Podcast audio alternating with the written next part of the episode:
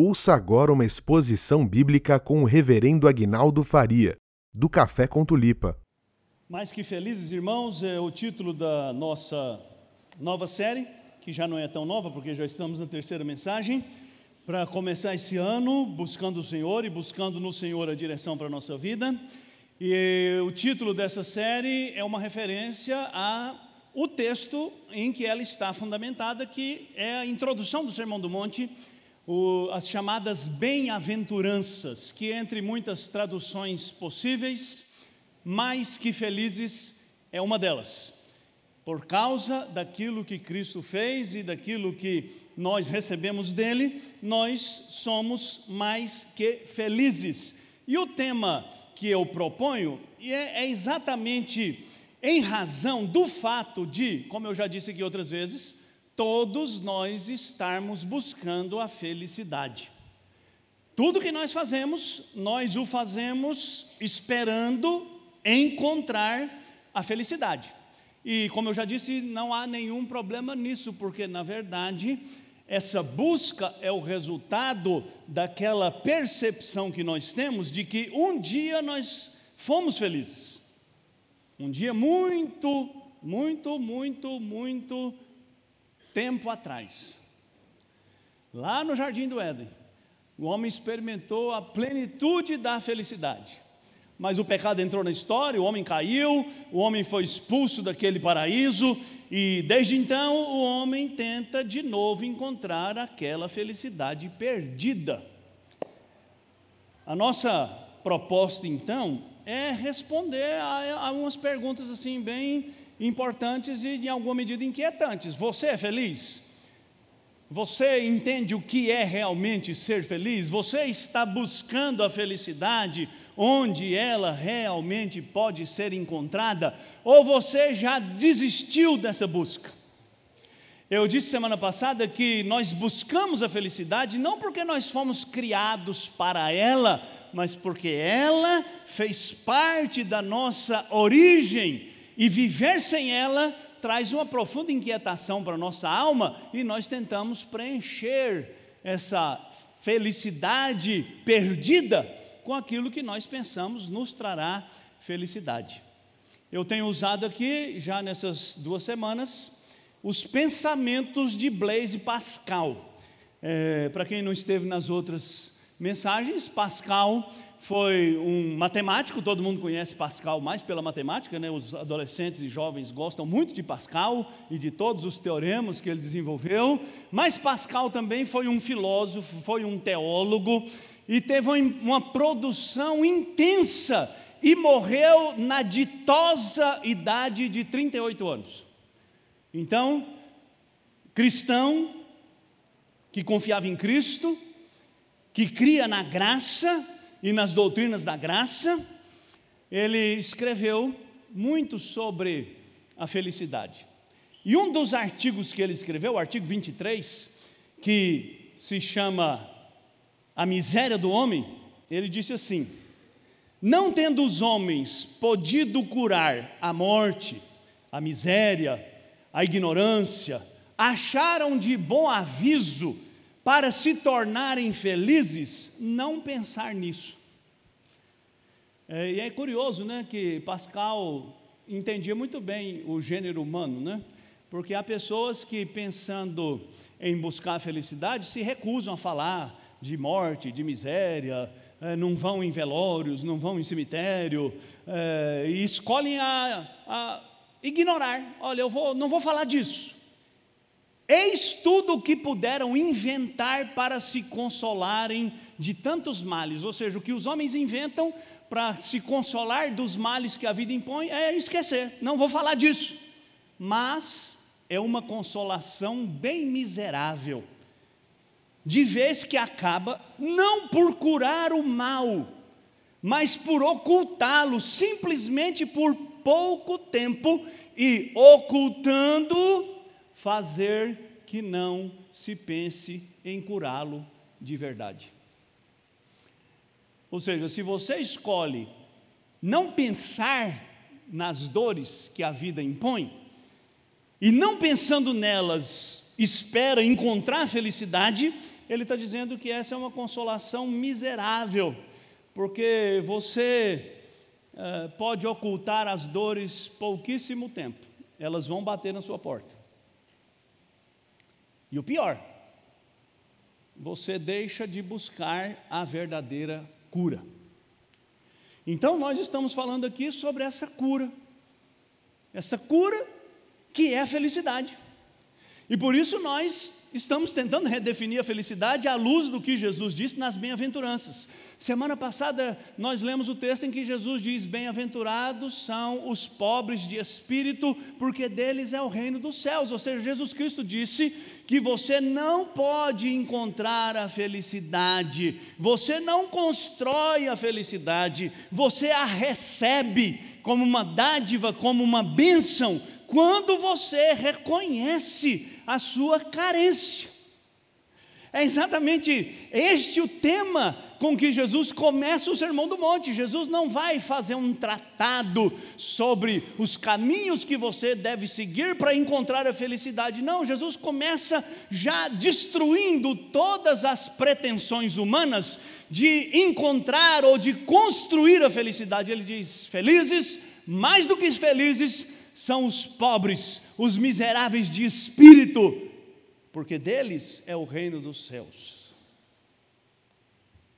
Somente quem reconhece a sua condição de miséria espiritual pode ser introduzido na verdadeira riqueza que é pertencer ao reino dos céus, ao reino de Deus. Ou seja, Jesus de pronto já diz: olha, você não vai encontrar felicidade porque você é uma pessoa virtuosa, porque você é uma pessoa digna, porque você é um bom pai, porque você é um bom filho, porque você é um bom marido, uma boa esposa, ou porque você é uma pessoa religiosa e dedicada em cumprir os seus deveres religiosos, porque todas essas coisas são apenas uma sombra e são apenas meios e não fins, porque o verdadeiro fim, onde a felicidade se encontra, é na presença de Deus. A felicidade é um estado reservado para aqueles que são filhos de Deus, que pertencem ao seu reino. Por isso, na semana passada, eu terminei com a, estas implicações. Nós precisamos repensar os nossos significados, os nossos conceitos do que é ser feliz, o que, onde encontrar felicidade, ressignificar, ou seja, encontrar um novo sentido, porque o sentido que talvez você tenha dado e as coisas em que você tem buscado a felicidade vão todas fracassar. Para que isso seja feito, Jesus confronta você com esse seu desejo de autonomia, de independência, esse desejo que a gente é ensinado a ter desde criança. Desde criancinha você foi treinado a ser uma pessoa independente, a buscar a sua independência financeira, a buscar a sua autonomia, a ser uma pessoa livre. E porque as pessoas pensam que se nós alcançarmos essa autonomia e independência, então nós seremos felizes, mas Jesus diz exatamente o contrário, quando ele nos conclama dizendo: mais do que felizes, não são os independentes, são os miseráveis espiritualmente. Destes é o reino dos céus. Aqueles que aprenderam que não podem conquistar com suas virtudes, aqueles que reconheceram a sua incapacidade e se entregaram àquele que pode dar o que você e eu não podemos comprar. Por isso, a última implicação é você se apropriar do consolo que há em Cristo. Aqueles que ouvem a Cristo, creem em Cristo, confessam a Cristo, se entregam a Cristo, estão dando o primeiro passo nesta jornada para a felicidade. O nosso título hoje é Choro e Consolo. E eu acredito que o nosso tema de hoje é bem mais desafiador do que o de semana passada. Porque quando Jesus proferiu a primeira bem-aventurança, ele já solapou os alicerces do que os homens se esforçam por construir. Mas quando Jesus diz que mais do que felizes são os que choram, Jesus dá um choque nos seus ouvintes, que só pode ser curado se você entender o que realmente significa chorar e o que realmente significa o consolo que Jesus Cristo diz que os que choram receberão. E uma coisa que fica clara no Evangelho é que Jesus não veio a esse mundo para remendar a sua vida. Na verdade, a sua vida, como a minha vida, não tem conserto. Nós precisamos de uma vida nova. E por isso, os conceitos e as definições que Jesus faz no Sermão do Monte e nas bem-aventuranças em particular são tão chocantes. Indiretamente, Jesus está dizendo: felizes são aqueles que entenderam que a vida neste mundo está fadada à infelicidade e por isso buscam a felicidade em uma outra vida, que é a vida que Cristo pode dar. Jesus disse, e João registrou: Eu vim para que vocês tenham vida Paulo entendeu essa frase porque ele lá em Efésios ele diz: Ele nos deu vida quando nós estávamos mortos.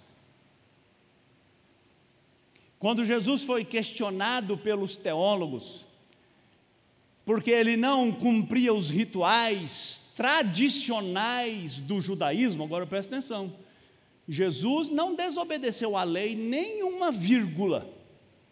Mas ele não obedeceu aos preceitos que os judeus criaram em torno da lei.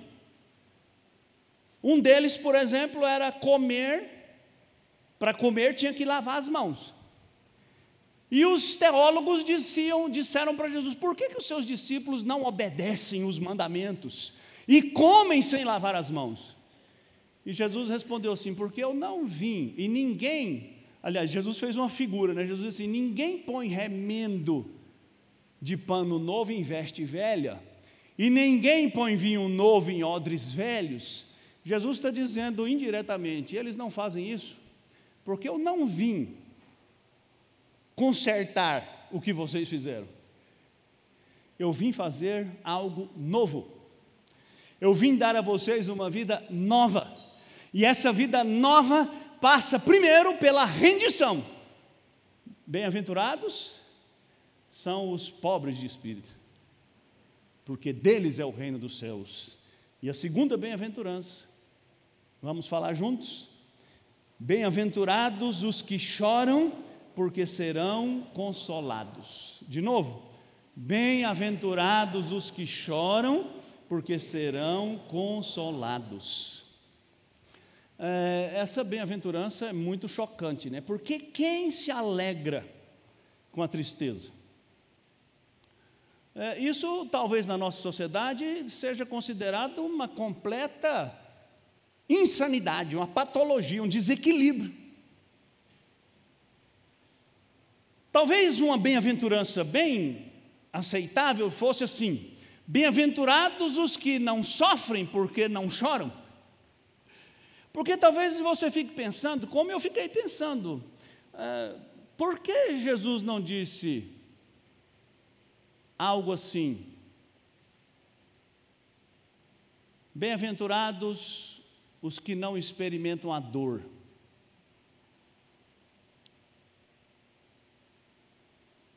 Por que, que Jesus diz que a verdadeira felicidade é reservada para quem chora.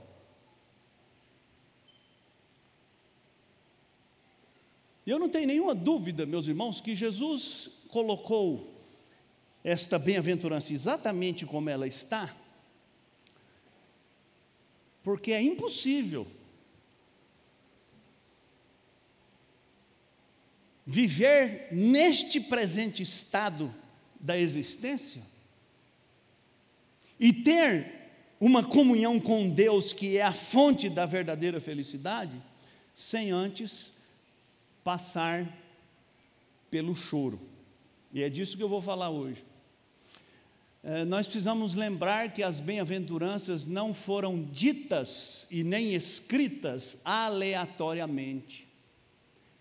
Ah, nós precisamos entender que esse discurso de Jesus tem uma ordem, não só lógica, mas espiritual. As bem-aventuranças não foram assim uma conversa que Jesus estava tendo e de repente no meio do caminho falou: Ah, bem-aventurado também é esse aqui. Aí falando de outro assunto, Jesus lembrou: oh, bem-aventurado também é aquele ali. Não, há uma sequência e Jesus está dizendo que essa bem-aventurança Bem-aventurados os que choram, é uma decorrência da primeira. Quando e se você tomou e toma consciência da miséria em que se encontra longe de Deus, é inevitável que você chore.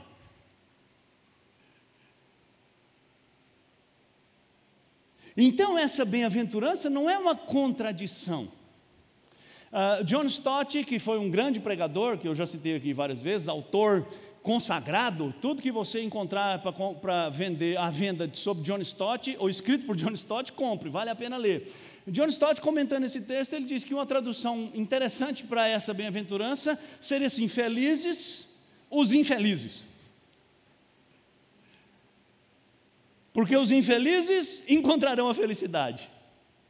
Se você ler rápida e superficialmente esse texto, talvez você possa até pensar que Jesus está fazendo uma piada de mau gosto.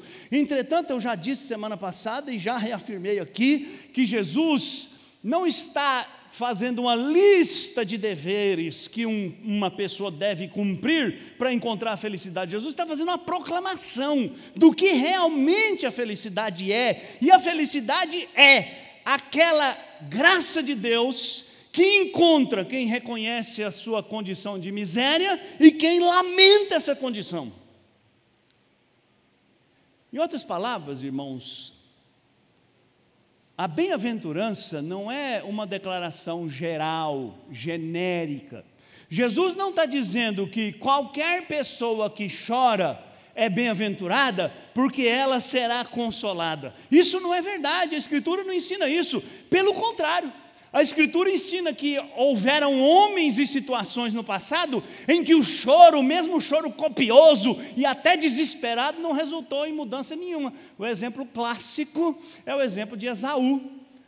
Os irmãos se lembram, Esaú vendeu o seu direito de primogenitura, desprezou toda a tradição familiar e religiosa, desprezou todas as bênçãos reservadas por Deus para o primogênito da família e trocou o seu direito por um prato de lentilha. E o autor de Hebreus, lá no capítulo 11, versículo 17, diz que depois que Esaú viu a besteira que ele fez, ele chorou amargamente, mas não achou lugar de arrependimento. Nos dias do profeta Malaquias, Deus se queixa, porque o povo desonrava as alianças que tinham feito, inclusive a aliança conjugal. Os homens abandonavam suas esposas e possuíam meretrizes e depois vinham para o templo e vinham chorando e fazendo sacrifícios, e Deus diz: Eu não suporto esse choro de vocês. Esse choro de vocês são apenas um monte de desculpas esfarrapadas, e eu não vou ouvir esse choro de vocês. Então, essa bem-aventurança, irmãos, não é uma contradição, porque Jesus não está dizendo: olha, basta chorar que você vai ser consolado. Jesus não está dizendo: olha, todas as dores que você sofrer encontrarão o consolo no Senhor. Não é verdade? Qual é a verdade então? E para eu entender a verdade, eu preciso entender qual foi a razão pela qual Jesus Cristo fez essa afirmação tão contundente, tão chocante.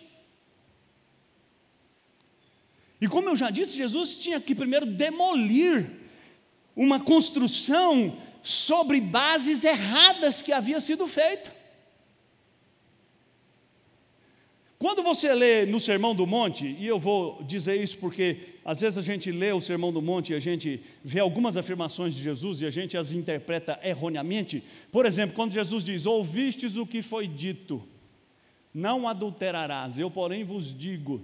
Quem olhar para uma mulher com intenção impura no coração já adulterou com ela. A gente às vezes lê aquela primeira expressão de Jesus: Ouvistes o que foi dito pelos antigos, e a gente pensa diretamente nos dez mandamentos, mas Jesus não está se referindo aos dez mandamentos.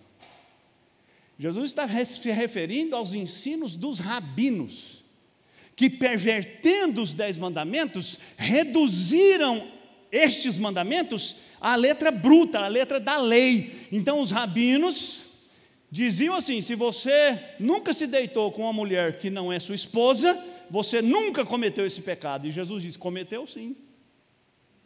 Todas as vezes que o seu coração é dominado pela lascívia, você pecou. Todas as vezes que a sua mente foi dominada por um desejo impróprio, você pecou.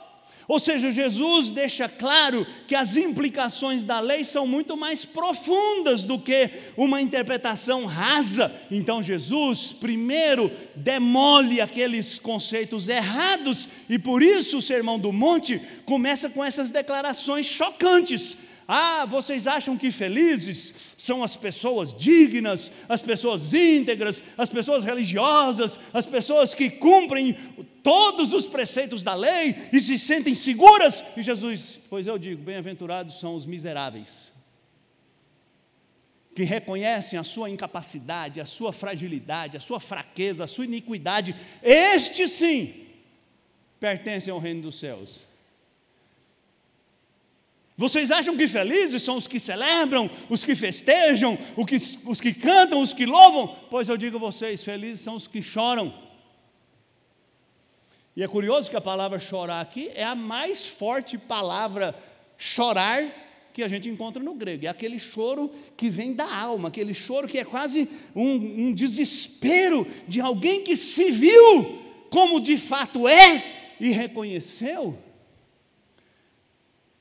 a sua condição desesperada. No Sermão do Monte e nas Bem-aventuranças, Jesus deixa claro que ele não subscreve, que ele não se alia a nenhum sistema filosófico, político, econômico que os homens possam criar, porque todos os sistemas que os homens criam estão eivados, estão cheios de iniquidade. Então Jesus tem que criar um novo sistema, porque Ele é o rei de um novo reino. E Jesus precisa mudar a sua mente, mudar as suas convicções, porque você é exatamente o resultado daquilo que você crê. Quem está frequentando o curso de cosmovisão na escola dominical já está aprendendo isso. Você é aquilo que você crê. Então, a, às vezes há um descompasso na nossa vida. Né? Nós dizemos algumas coisas verdadeiras, mas na nossa prática nós fazemos outras coisas. Isso significa que a sua palavra proferida é um discurso vazio. Porque o que revela o que você de fato crê, não é o que você diz, é o que você faz. Então, um exemplo clássico, né, para eu não ficar tomando muito seu tempo nisso. Se você perguntar para qualquer crente, a oração é importante? Qual vai ser a resposta? É claro. Não dá para viver sem orar. Aí você pergunta, segunda pergunta chata. Quanto tempo você ora por dia? Ou seja, a convicção proferida parece fé, mas não é fé, é só um discurso. Porque a fé se transforma em ação. A fé cristã não é um conjunto de valores que você subscreve. A fé cristã é uma vida que você vive. Então Jesus veio construir um reino, do qual ele é o rei, e do qual os que creem nele são súditos. E aqueles que são seus súditos não procuram engenhosos meios de encontrar a felicidade, porque sabem que ela só existe sob os cuidados do rei. Por isso, naquele mesmo texto que eu citei do Pascal, ele continua dizendo: assim, por um estranho desequilíbrio da natureza do homem, resulta que o desgosto, que é o seu mal mais sensível, seja até certo ponto o seu maior bem. Para aqui, presta atenção aqui em mim. Não lê lá não. Desgosto aqui é uma palavra que Pascal está usando no sentido de sofrimento, de dores, de angústias.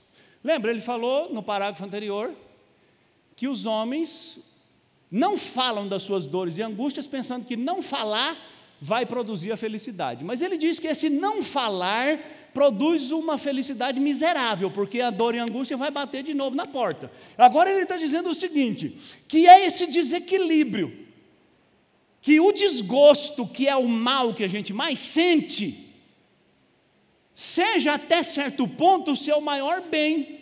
Porque o desgosto pode contribuir mais do que todas as coisas para fazê-lo procurar a sua verdadeira cura. Ou seja, você só vai atrás do médico quando você descobre que está doente, não é? Por isso é que homem não vai em médico, para não descobrir que está doente. Não é? Então, ele está dizendo assim: a dor que você tenta não sentir porque ela é o que mais machuca, é também o maior bem, porque é ela que vai levar você a buscar a cura. E que o divertimento, o divertimento aqui é o lazer, é o prazer, que ele encara como o seu maior bem, é na realidade o seu maior mal, porque impede, mais que todas as coisas, que ele procure o remédio para os seus males. Ou seja, Pascal está dizendo assim: seus sofrimentos, que você tenta evitar de qualquer forma, porque são ruins, podem ser o seu maior bem, porque eles vão te levar para a verdadeira cura. Mas você decidiu trocar o sofrimento pelo divertimento. Então, se você está com um problema conjugal, você faz uma viagem para um lugar paradisíaco, assim, vai para Paris, passeia de mão dada, pensando que o lazer, que o divertimento vai acabar com o sofrimento. Mas ele diz: esse divertimento impede você de procurar a verdadeira cura. E você fica tomando analgésico quando está precisando de quimioterapia. Você fica usando band-aid onde precisa tomar uns 30 pontos. Você tenta curar uma ferida que está destruindo você, tomando água com limão em jejum. Então, o que, que Jesus está dizendo aqui nesse texto? e que é para você acordar.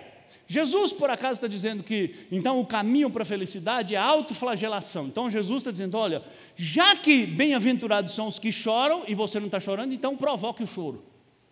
Então, compra um chicote e se bata de madrugada nas costas, né?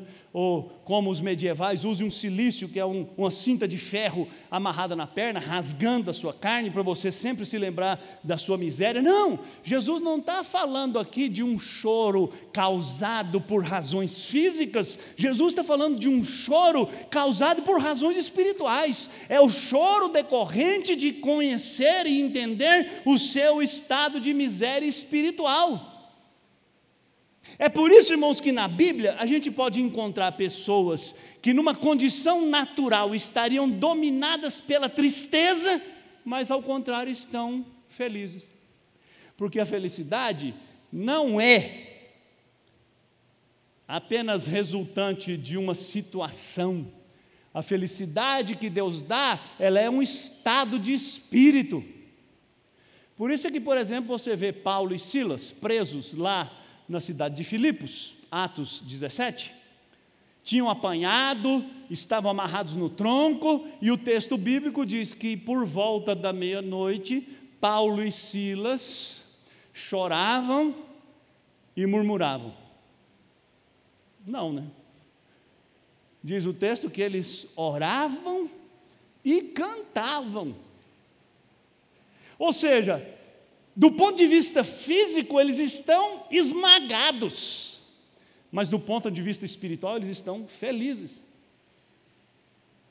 Por isso, Lucas, quando registrou o Sermão do Monte, ele registrou uma, uma, versão das palavras de Jesus muito mais contundente. Se você ler lá capítulo 6, versículo 25 de Lucas, está escrito assim: Ai de vós, Jesus dizendo: Ai de vós, os que estáis agora fartos, porque vireis a ter fome.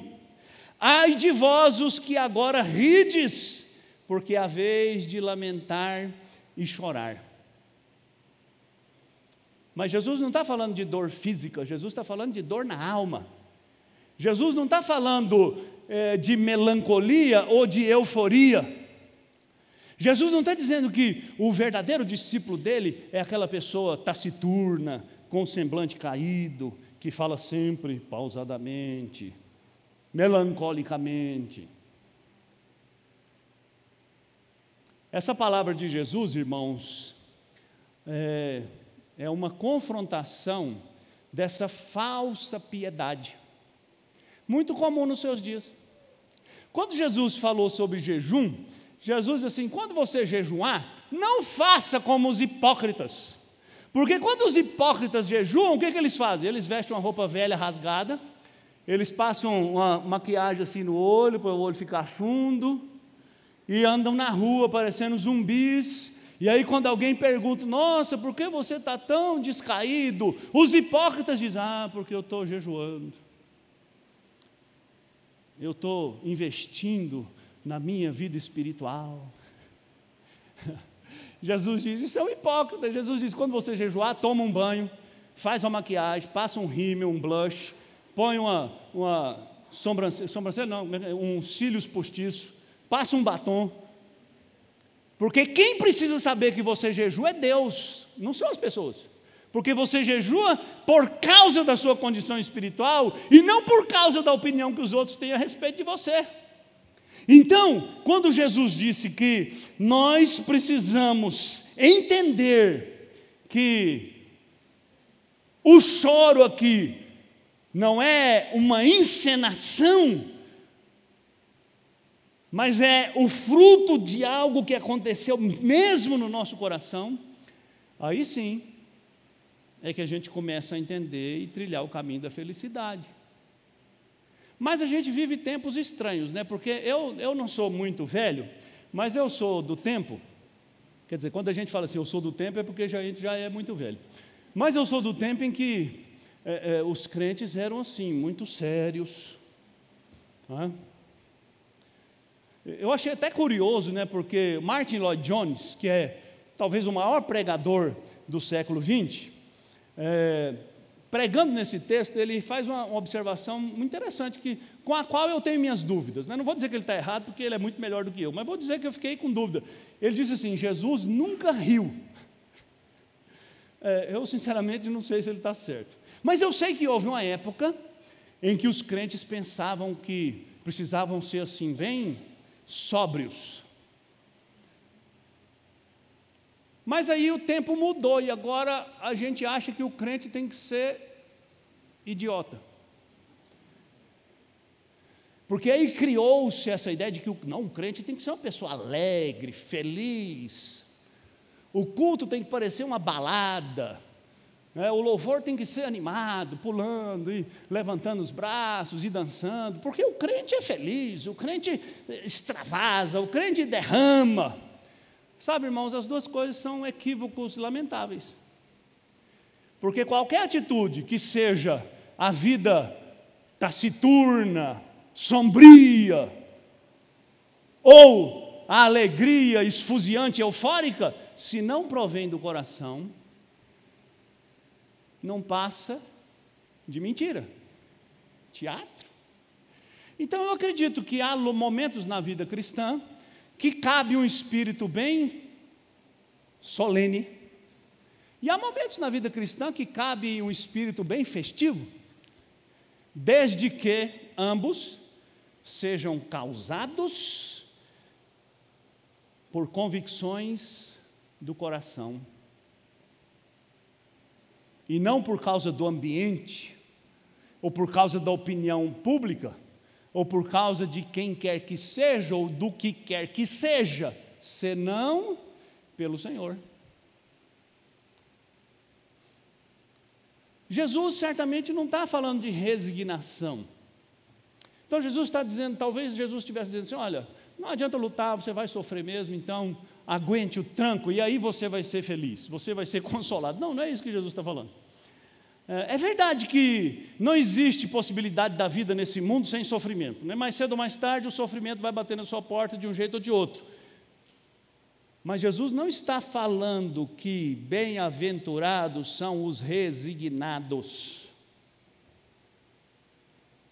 Jesus está dizendo: bem-aventurados são os que choram, os que lamentam, porque estes que choram e lamentam a sua condição espiritual, esses serão consolados. Então a bem-aventurança não é chorar, a bem-aventurança é ser consolado. É saber que esse choro não durará para sempre, ele vai receber o consolo do Senhor. Então, qual é o significado dessa bem-aventurança? Essa bem-aventurança está me dizendo o seguinte: chorar é ser feliz somente quando o choro é o resultado de uma percepção real que você tem da sua condição espiritual. O choro que recebe a promessa do consolo não é o choro pela perda de alguém querido, pelo diagnóstico de uma doença terrível, pela perda do bem material, pela perda da amizade ou por qualquer perda no que se refere às coisas desta vida, mas o choro que recebe a promessa do consolo é aquele choro que é produzido por uma convicção de pecado. Então, quando você chora por causa do seu pecado, você pode esperar o consolo do Senhor. Quando você chora por causa do pecado que há neste mundo, você pode esperar o consolo do Senhor. Quando você chora pelo estado decadente em que o mundo se encontra, você pode esperar o consolo do Senhor. Quando você chora pelo fato de Cristo ter morrido por você na cruz do Calvário, você pode esperar o consolo do Senhor. Sabe, é comum hoje a gente ouvir expressões do tipo assim: Jesus morreu na cruz por você, porque você é uma joia rara, porque você tem valor infinito. Irmãos, a verdade é exatamente o contrário.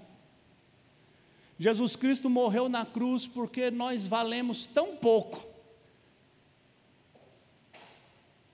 que foi preciso pagar um preço alto para nos livrar da miséria em que nós nos encontrávamos. Semana passada eu usei a ilustração aqui de você passando na rua, encontrando um morador de rua e dizendo para ele: levanta e arranja um trabalho, rapaz, toma vergonha. E desafiei você que é, aquela pessoa não vai fazer isso. É preciso que alguém vá lá, eu pegue pela mão, dê banho nele, corte o cabelo dele, troque as roupas dele e ajude-o a se levantar. É exatamente isso que nós precisamos. É exatamente isso que Deus fez por nós, enviando Jesus Cristo. Por isso Jesus morreu na cruz do Calvário. Não é porque nós tínhamos valor, porque nós éramos joias raras, porque nós éramos iguais a Cristo, porque nós temos valor eterno. É porque nós estávamos num estado tão deplorável que se não fosse um sacrifício infinitamente valioso, nós não poderíamos sair dali. E a Bíblia está cheia de exemplos de pessoas que choraram por causa das razões que eu listei aqui, o meu pecado, o pecado do mundo, o pecado na sociedade, a morte de Cristo. Por exemplo, no livro de Esdras, conta que Esdras reuniu o povo para ler a Escritura Sagrada e depois de ler a Escritura Sagrada o dia inteiro, o povo se desfez em lágrimas, arrependido por ter sido confrontado com a verdade. Paulo diz, depois de descrever o que o pecado faz na vida do homem, desventurado homem que sou, quem me livrará do corpo dessa morte? Graças a Deus por Jesus Cristo, é Ele que nos livra. Paulo fala que até a natureza geme por causa do pecado, e nós gememos com ela, esperando a redenção. Então, Jesus está dizendo que há lágrimas que podem produzir a verdadeira felicidade. E quais são elas? São aquelas causadas pela consciência que você toma da sua condição espiritual dos seus pecados e da graça de Deus. Ah, pastor, mas eu já fui salvo, eu já fui lavado no sangue do Cordeiro. Mas você lembra no dia em que Jesus foi preso? Ele lavou os pés dos discípulos? E Pedro disse: Senhor, não vai me lavar os pés. Jesus Cristo diz assim: Se eu não te lavar os pés, você não tem parte comigo. Aí Pedro, que era exagerado, falou: Então dá um banho completo. E Jesus diz: Não, você não precisa tomar outro banho, você só precisa lavar os pés. E eu acredito que Jesus estava falando dessa purificação diária que nós precisamos da graça de Deus. Você não precisa receber salvação de novo. Você não precisa ser salvo, porque você foi salvo uma vez, você é salvo para sempre, mas você precisa ser limpo diariamente, porque diariamente a nossa mente divaga, os nossos lábios falam o que não devem falar, o nosso coração deseja o que não deve desejar, as nossas mãos fazem o que não podem fazer, e nós muitas vezes deixamos de fazer aquilo que deveríamos fazer. Então, é preciso prestar atenção para os perigos que rondam essa bem-aventurança. E eu cito aqui o Pascal pela última vez, no mesmo texto. Se você quiser encontrar na internet, é, o artigo 23. E ambos, que ambos, o desgosto e o divertimento, lembra, ele está falando, olha, o desgosto, que é a dor, e o divertimento, ambos, ele diz, são uma prova admirável da miséria e da corrupção do homem, e ao mesmo tempo da sua grandeza de vez que o homem se aborrece de tudo e só procura essa multidão de ocupações porque tem a ideia da felicidade que perdeu e que, não achando em si, é por ele procurada inutilmente nas coisas exteriores, sem poder contentar-se nunca, porque ela não está nem na, em nós, nem nas criaturas, mas somente em Deus. Olha que interessante, vou tentar traduzir isso aqui no coloquial.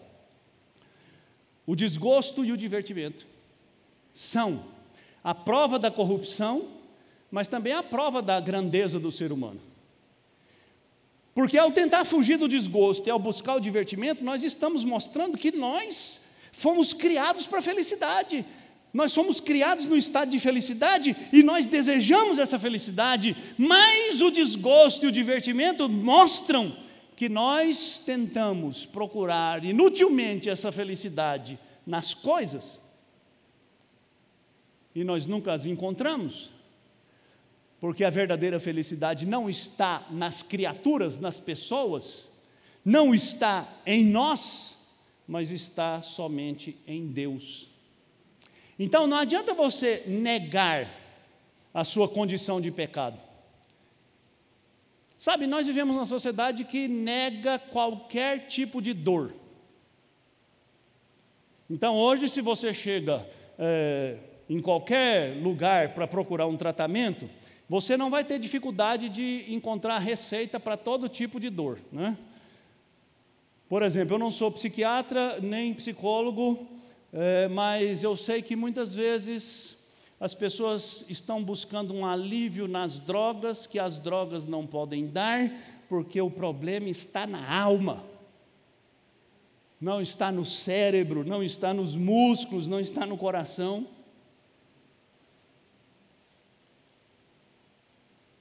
E essa essa sanha de negar a dor, de negar o estado em que nós nos encontramos, faz duas coisas. Ou nós buscamos o subterfúgio das drogas, lícitas e ilícitas, as drogas que você compra na farmácia e as drogas que você compra no boteco ou as drogas que você compra na boca.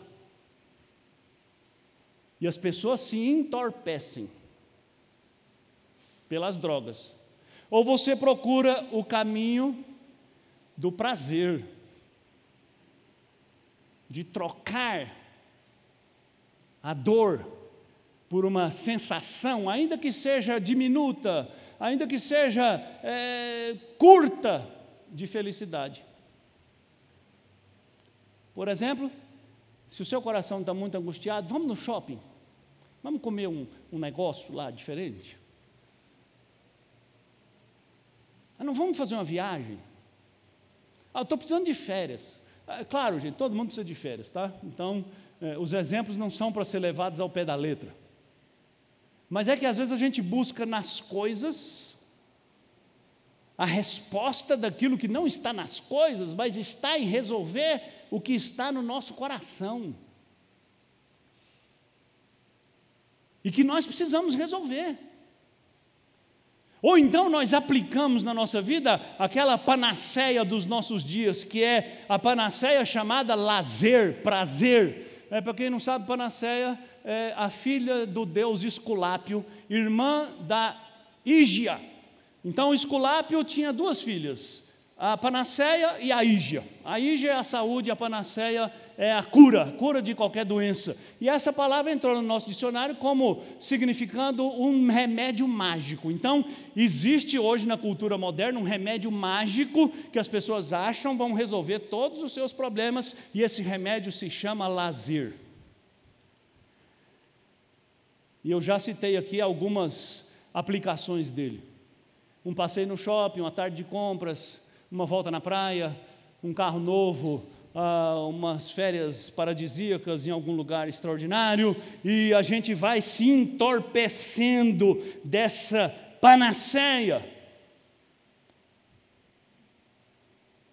Mas essa panaceia não cura, porque a panaceia é aplicada por causa da frivolidade com que nós tratamos a nossa vida. Então eu fico pensando aqui, por que, que nós somos pecadores, mas nem sempre choramos como deveríamos chorar? E eu fiz uma lista de hipóteses aqui. Por exemplo, a superficialidade com que a gente trata a nossa vida espiritual. A gente acha que está tudo bem quando está tudo errado. A imaturidade. A gente se contenta com muito pouco, é, somos mais ou menos como aquela criança que o pai se mata para comprar um presente caro, mas ele só queria brincar com um toquinho que estava lá debaixo do sofá.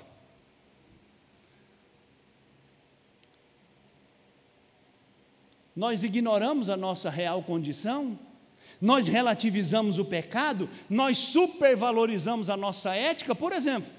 Você pode avaliar a sua vida e chegar à conclusão que você está muito bem, que está tudo certo, mas se você fosse ler a Bíblia, você descobriria que está tudo errado,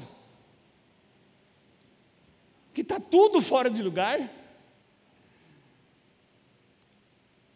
Mas nós nos consideramos senhores do saber, que são capazes de decidir livremente, autonomamente, independentemente, o que é bom para nós, o que é certo, o que é errado, e nesses dias de ética relativa, nesses dias em que as verdades são negadas, e a gente ouve todo dia: você tem uma verdade, eu tenho a minha, isso é bom para você, mas não é bom para mim. A gente enganosamente traz isso para a nossa vida espiritual de maneira frívola e por isso nós nos enganamos. Nos enganamos, pensando que estamos no caminho da felicidade, quando na verdade nós estamos no caminho da ruína.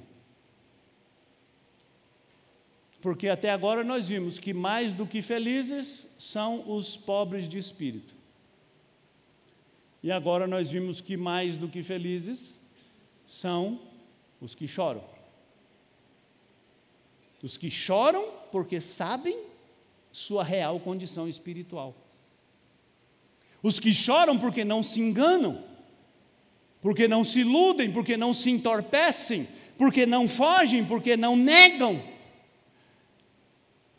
Então, diante disso tudo, quais são as implicações e aplicações que eu posso fazer para a gente ir embora e dormir nessa noite, ou não dormir nessa noite pensando em tudo isso? Primeira implicação: se bem-aventurados são os que choram, você precisa ir embora para casa hoje e perguntar: eu tenho chorado pela minha condição espiritual? E para eu chorar por causa da minha condição espiritual, eu preciso me examinar. E me examinar muitas vezes é uma coisa muito desconfortável.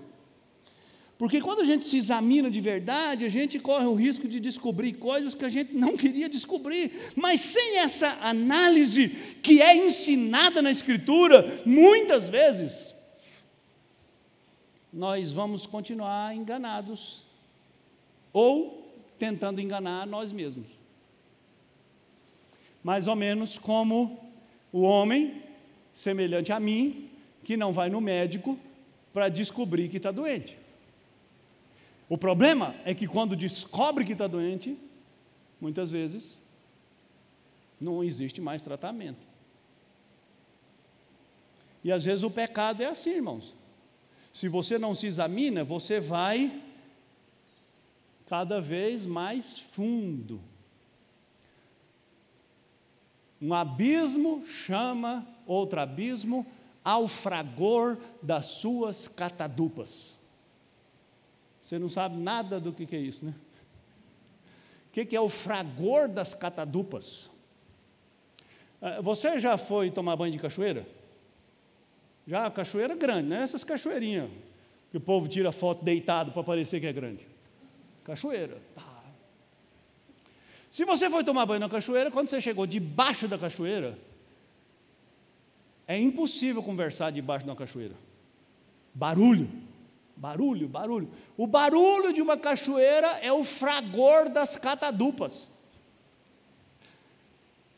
Então, o que o salmista está dizendo é que, se você está num buraco e você não reconhece que está nesse buraco, você vai cada vez para um buraco mais fundo e vai chegar uma hora que aquele barulho vai tomar você de maneira absoluta. Só quem se examina encontra o consolo real. Então, se você continuar se entorpecendo, continuar achando que a solução sua é comprar mais, é viajar mais, é passear mais, é comer mais, é gastar mais,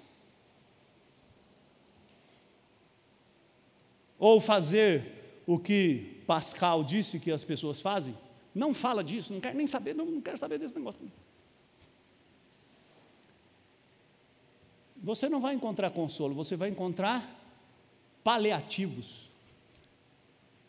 Você vai encontrar placebos. Remédios que não curam porque não são remédios. Segundo, você precisa lamentar.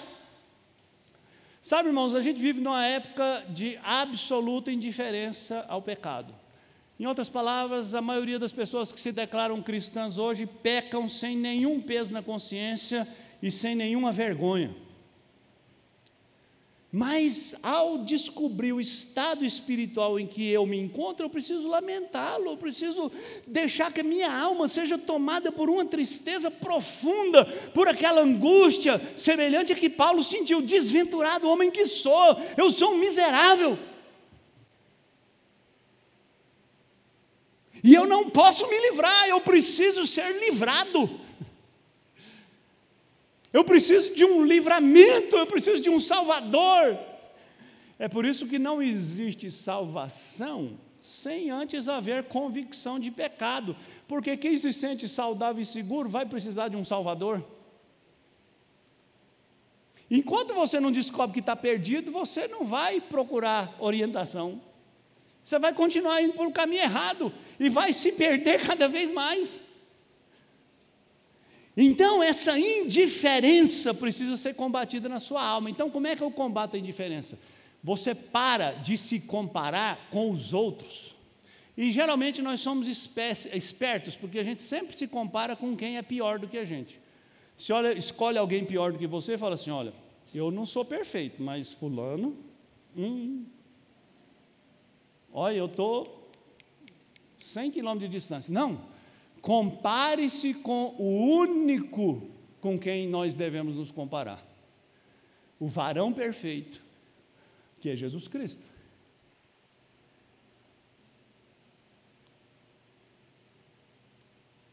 Se você se comparar com Jesus Cristo e continuar indiferente, você precisa de outra coisa, que é conversão. Confesse. Sabe, irmãos, a verdadeira confissão, ela só existe quando há verdadeira contrição.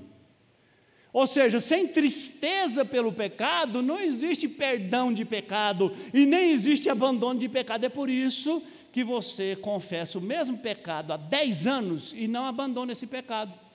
Porque a sua alma ainda não foi tomada por aquela angústia, aquela tristeza, aquela agonia, aquele desespero de quem sabe que aquele pecado está quebrando a sua comunhão com Deus. E a sua confissão é só da boca para fora, não é da alma contrita, do espírito contrito coração compungido e contrito, não o desprezarás, ó Deus. Não foi o que Davi escreveu no Salmo 51? E lembra, Davi adulterou com Batseba, mandou matar o marido de Batseba, o menino nasceu, o tempo passou, e você acha que Davi deixou de louvar? Davi deixou de participar do sacrifício matutino, todo dia, nove horas da manhã, o sacerdote sacrificava uma ovelha, todo dia, três horas da tarde, o sacerdote sacrificava uma ovelha. Eu acredito, irmãos, que Davi estava lá todo dia. O rei, devoto, fiel, religioso,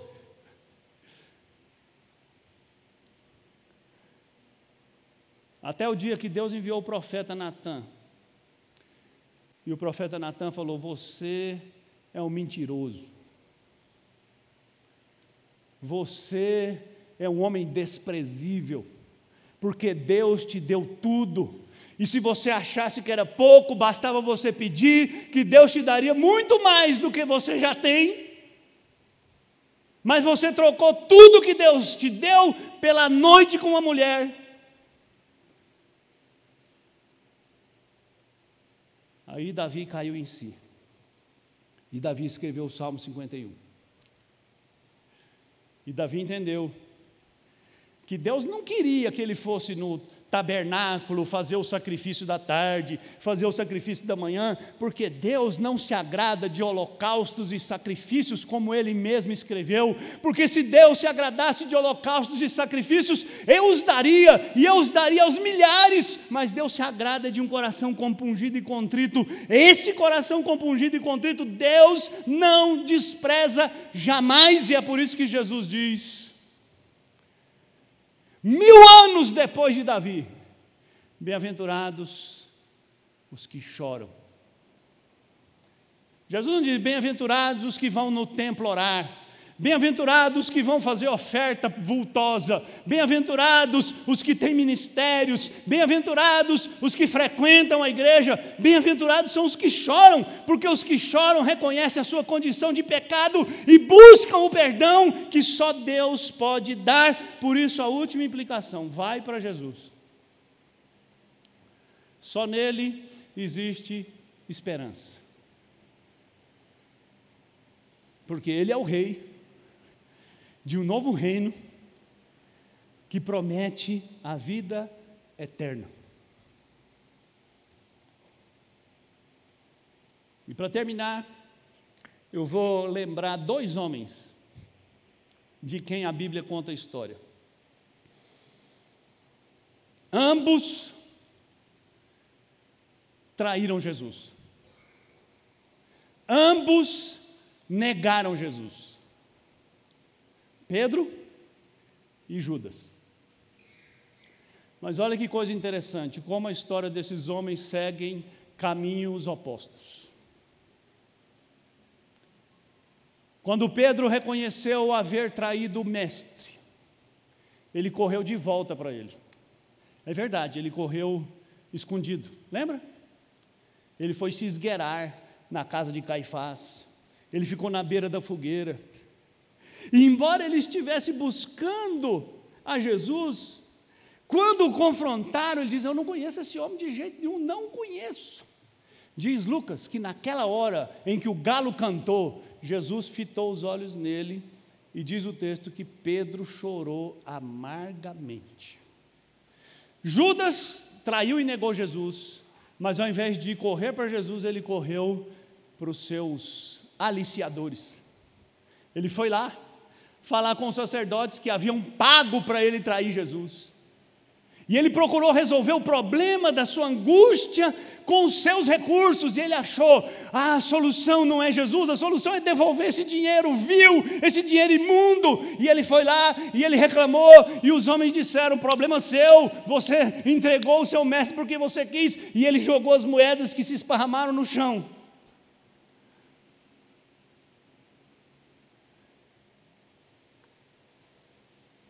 Primeiro, Pedro foi esmagado, foi moído, tão moído que lá na Galileia, dias depois, Jesus, Jesus precisou pegar no braço de Pedro e falar: Vamos dar uma volta, Pedro.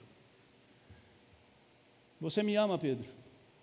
Eu te amo, Senhor. Você me ama, Pedro. Eu te amo, Senhor. Você me ama, Pedro. O Senhor sabe que eu te amo, Senhor. Para de me torturar. Para de me machucar. Eu não aguento mais. Eu te neguei, eu te traí, mas eu estou aqui. Tem misericórdia de mim. E Jesus diz: Apacenta minhas ovelhas, Pedro.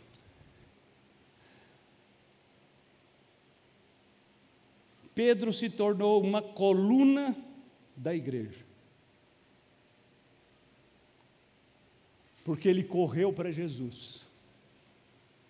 Judas, que correu para os seus aliciadores, que tentou resolver sua angústia, com os recursos que ele tinha, com os meios que ele tinha, com as convicções que ele tinha, ele não entendeu nada, ele não aprendeu, ele não aprendeu que o socorro está em Jesus, ele não aprendeu que Jesus é o consolador, ele não aprendeu que Jesus perdoou durante o seu ministério as ofensas mais atrozes, aquilo não entrou no coração dele porque só ficou na cabeça, e quando ele foi em busca de uma solução longe de Jesus, que ele encontrou foi uma forca, que ele mesmo fez, e na qual ele mesmo se matou.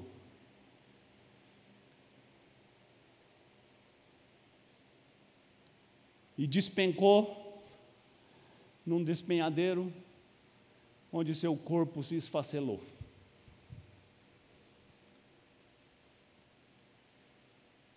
Ambos pecadores ambos traidores, ambos desesperados. Um correu para os braços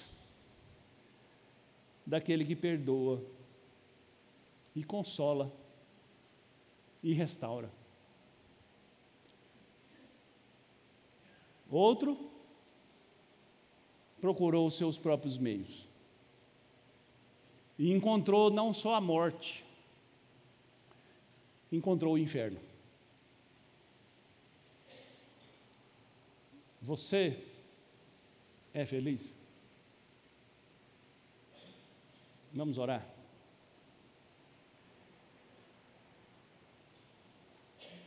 Meu Deus, tem misericórdia de nós. Nos ajude, ó Deus, a entender Onde está a verdadeira felicidade? E nos perdoa quando corremos como Judas atrás das nossas próprias soluções. E obrigado, porque mesmo quando te negamos e te traímos, o Senhor está pronto a nos perdoar. Tem misericórdia de nós, Senhor, e nos perdoe. Eu te peço em nome do seu Filho Jesus Cristo, nosso Salvador. Amém. Obrigado por nos acompanhar nesta exposição. Se você quiser encontrar mais conteúdo cristão reformado, acesse cafécontolipa.com.br.